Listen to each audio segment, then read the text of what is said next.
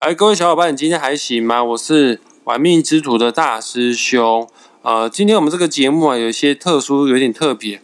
其实，大师兄，我要录这一集的时候，我内心是有点忐忑的，因为这一集啊，我特别邀请了我的学习命理这条道路上的启蒙恩师啊，邀请他来上我这个玩命之徒的节目啊。大师兄，我是二零一六年啊开始接触命理学的。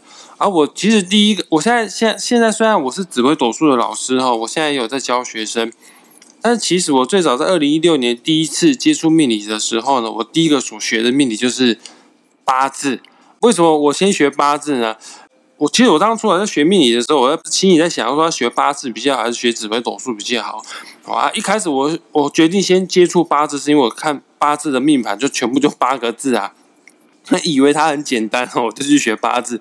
后来学之后发现，呃，其实八字看似简单，只有八个字哦。但是从八个字要看看到一个人一生格局来说，哎，真的，你没有一个老师来带你的话，你自己，我真的很难相信你一个人读书哈。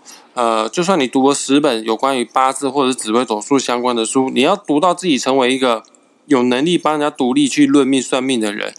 那是不太可能的，除非你是百年难得一见的练武奇才。我真的很难相信有人可以无师自通，诶，自己看书就看到会会八字，自己看书就看到会紫微斗数，啊，有能力去帮人家做算命。那今天这一集啊，我们的这个特别节目就是要邀请大师兄我的，包括他也是婉君表妹的，但今天婉君表妹有事情啊，她没有办法来录音哈。呃，他是我跟婉君表妹的学习八字这条。道路上的启蒙恩师哈，他叫做张平老师啊，我掌声来欢迎一下我们的张平老师。张老师好，好，好，谢谢谢谢大师兄，谢谢各位朋友，大家好。呃，张老师，今天那个特别哦，邀请你来参加来录音啊，来录音我这个玩命之徒的频道。老师，这是你第一次上广播节目，上 Podcast 节目吗？呃，在台湾是了，之前在马来西亚有上过一次。你之前在马来西亚是上广播？也是上广播，那是命理一个广播电台的，叫做命理人生的广播电台。哦，那你身为一个台湾人，台中人，竟然可以到马来西亚的这个命理电台上做节目，也算是蛮厉害的。换句话说，老师你的知名度应该在国际两岸三地都有一定程度的知名度哈。嗯，这个是还好了哈，因为主要是说我们这个推广推广命理哈，那当然是有很多同好的，那同好来自各地，尤其是我们华人呢，对这种传统的学术哈比较有这个兴趣研究，所以说我马来西亚那边学生也是蛮多的。对，我跟各位听众朋友讲一下哈，呃，我当初跟张平老师在学习八字的时候。呃，我们不是面对面上课的，因为张平老师是台中人，然后我是高雄人，我不可能每个礼拜上个八字课，我就从从高雄跑去台中去他家学习啊，没办法哈。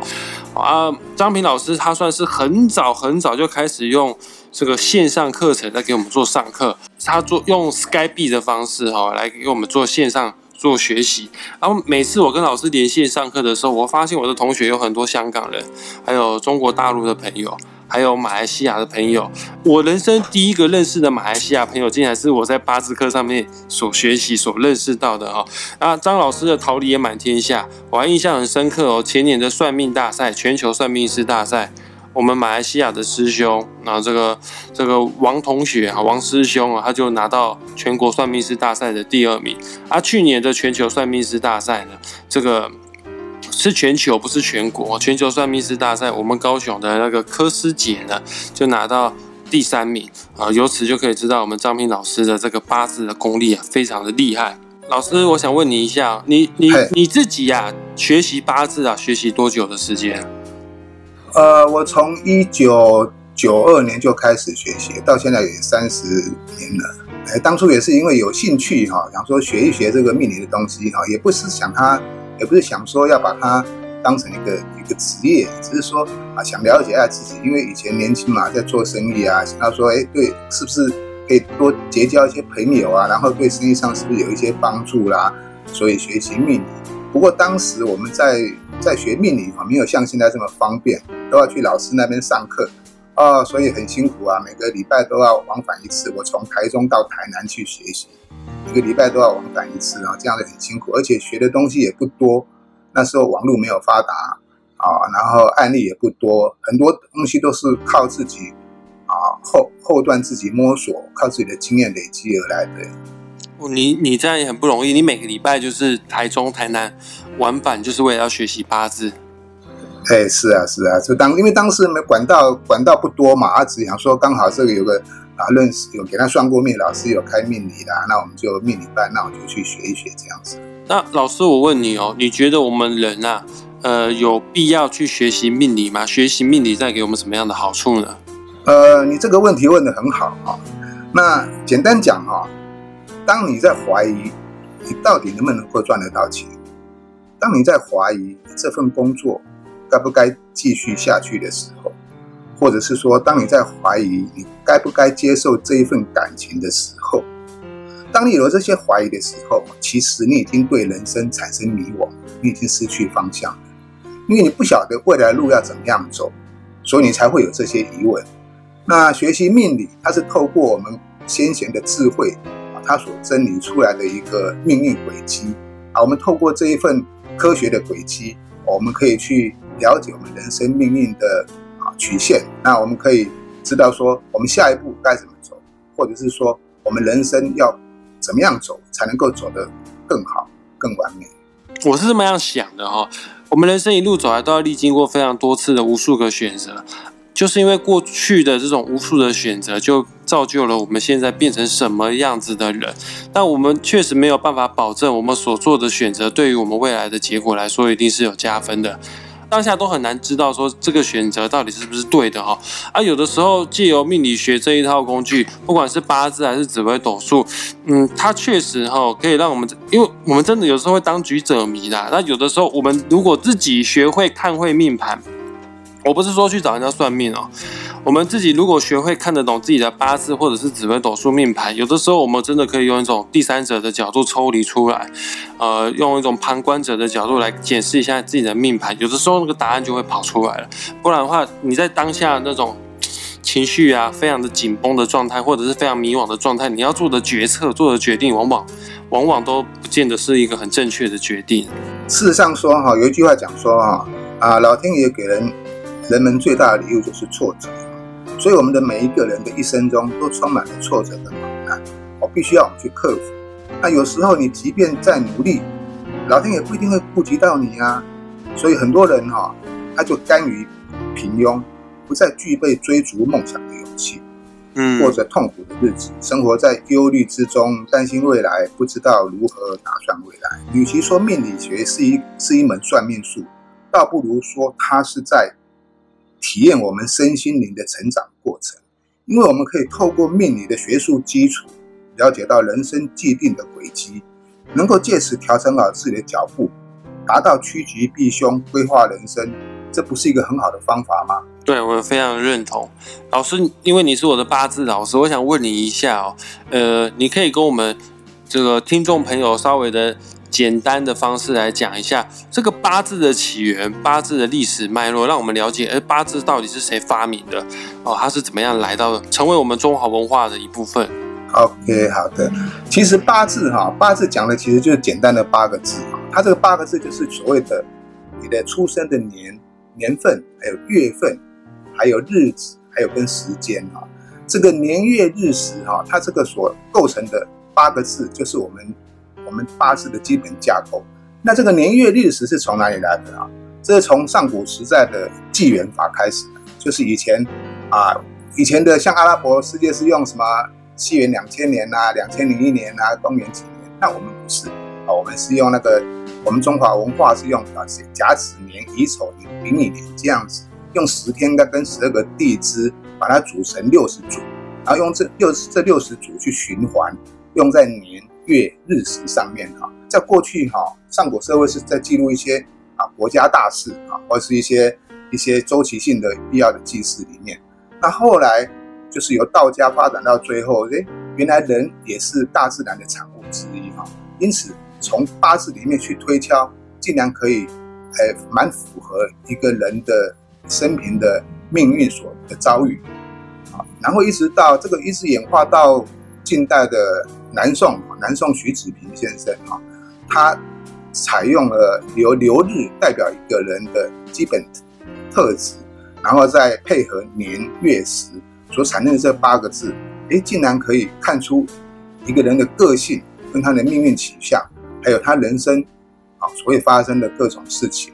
当然，这些事情也是经过了这千百年来印证哈，几乎蛮吻合的哈，蛮吻合，所以才会啊流传至今哈，成为算命术一个非常重要的主流。所以根据你的经验一路走来，你觉得八字是非常准确的哦？诶，在八字来讲哈，如果说要看一个人的一生富贵哈，我们讲说哈穷通寿考，还有你的啊行运背薄啦，以及所面对的。顺境逆境啊，用八字来看是非常非常的清楚，这个可以看一个大方向啊，而且这个方向是蛮准的。那当然呢，紫微斗数方面也非常的准确啊，紫微斗数尤其在断一些流年会发生的大小事件啊，也非常的精准。那这两种这两种学术哈，其实都是源自于道家哈，从最古老的啊观天象以及干支定年法，然后一直到这个易经八卦所演化出来的一种现象。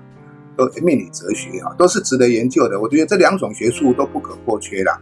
但是因为命理这方面以八字比较简单哈，大部分都成为主流。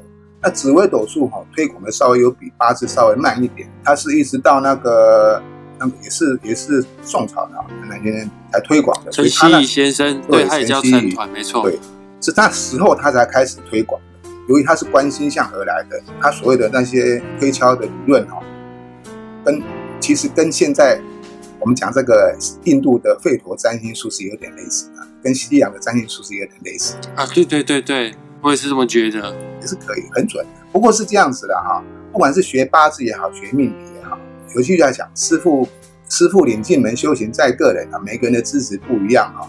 那青出于蓝而胜于蓝的学生哈，比比皆是啊。所以这个是值得一辈子去研究的东西，你会发觉这个东西很奥妙，竟然跟。跟生命、跟大自然、宇宙产生很大的连接。当然，我们如果能够掌控这一部分连接，当然就有办法去改变我的命运啦。因为有句话讲啊，事在人为嘛。你你你有好的方向，有好的有好的计划，你才有办法去改变你的人生嘛。那你如果说你只是啊随着命运在摆布的话，那就变成沉沦了嘛。像我们我们这样讲，这个社社会的结构里面，你看百分之。二十的人掌握住百分之八十人的财富，对啊，二八法则，对，这就是因为大部分人都是这样子啊，那就是凑合凑合的将就过日子啊。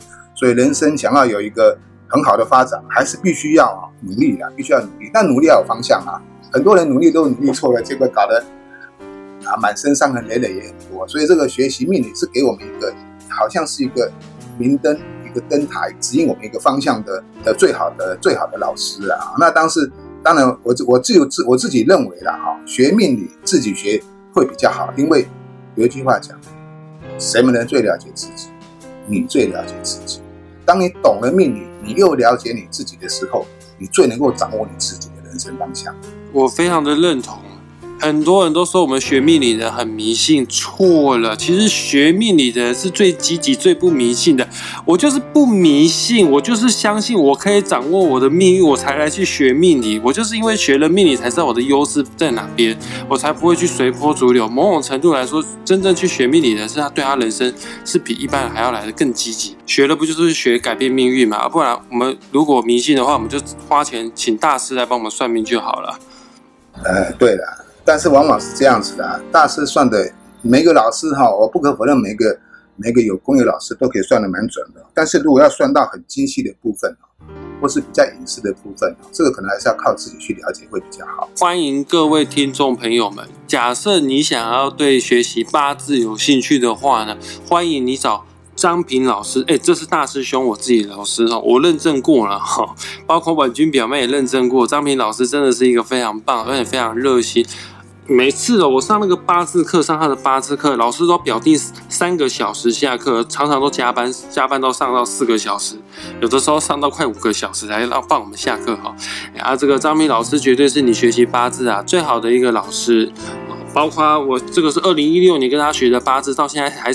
死不要脸的哦，有任何八字的问题都还去会去，还是会去打扰张平老师啊。如果你想要学习紫微斗数，你可以来找大师兄来做学习哦啊。一开始我会建议你啊，你先挑一个学，你不要一次先学两个了，这个他们两个都很准。两种理论有中间有一部分是不太一样的，但我相信你只要学得够专精的话，最后的答案都是正确的。这是所谓殊途同归。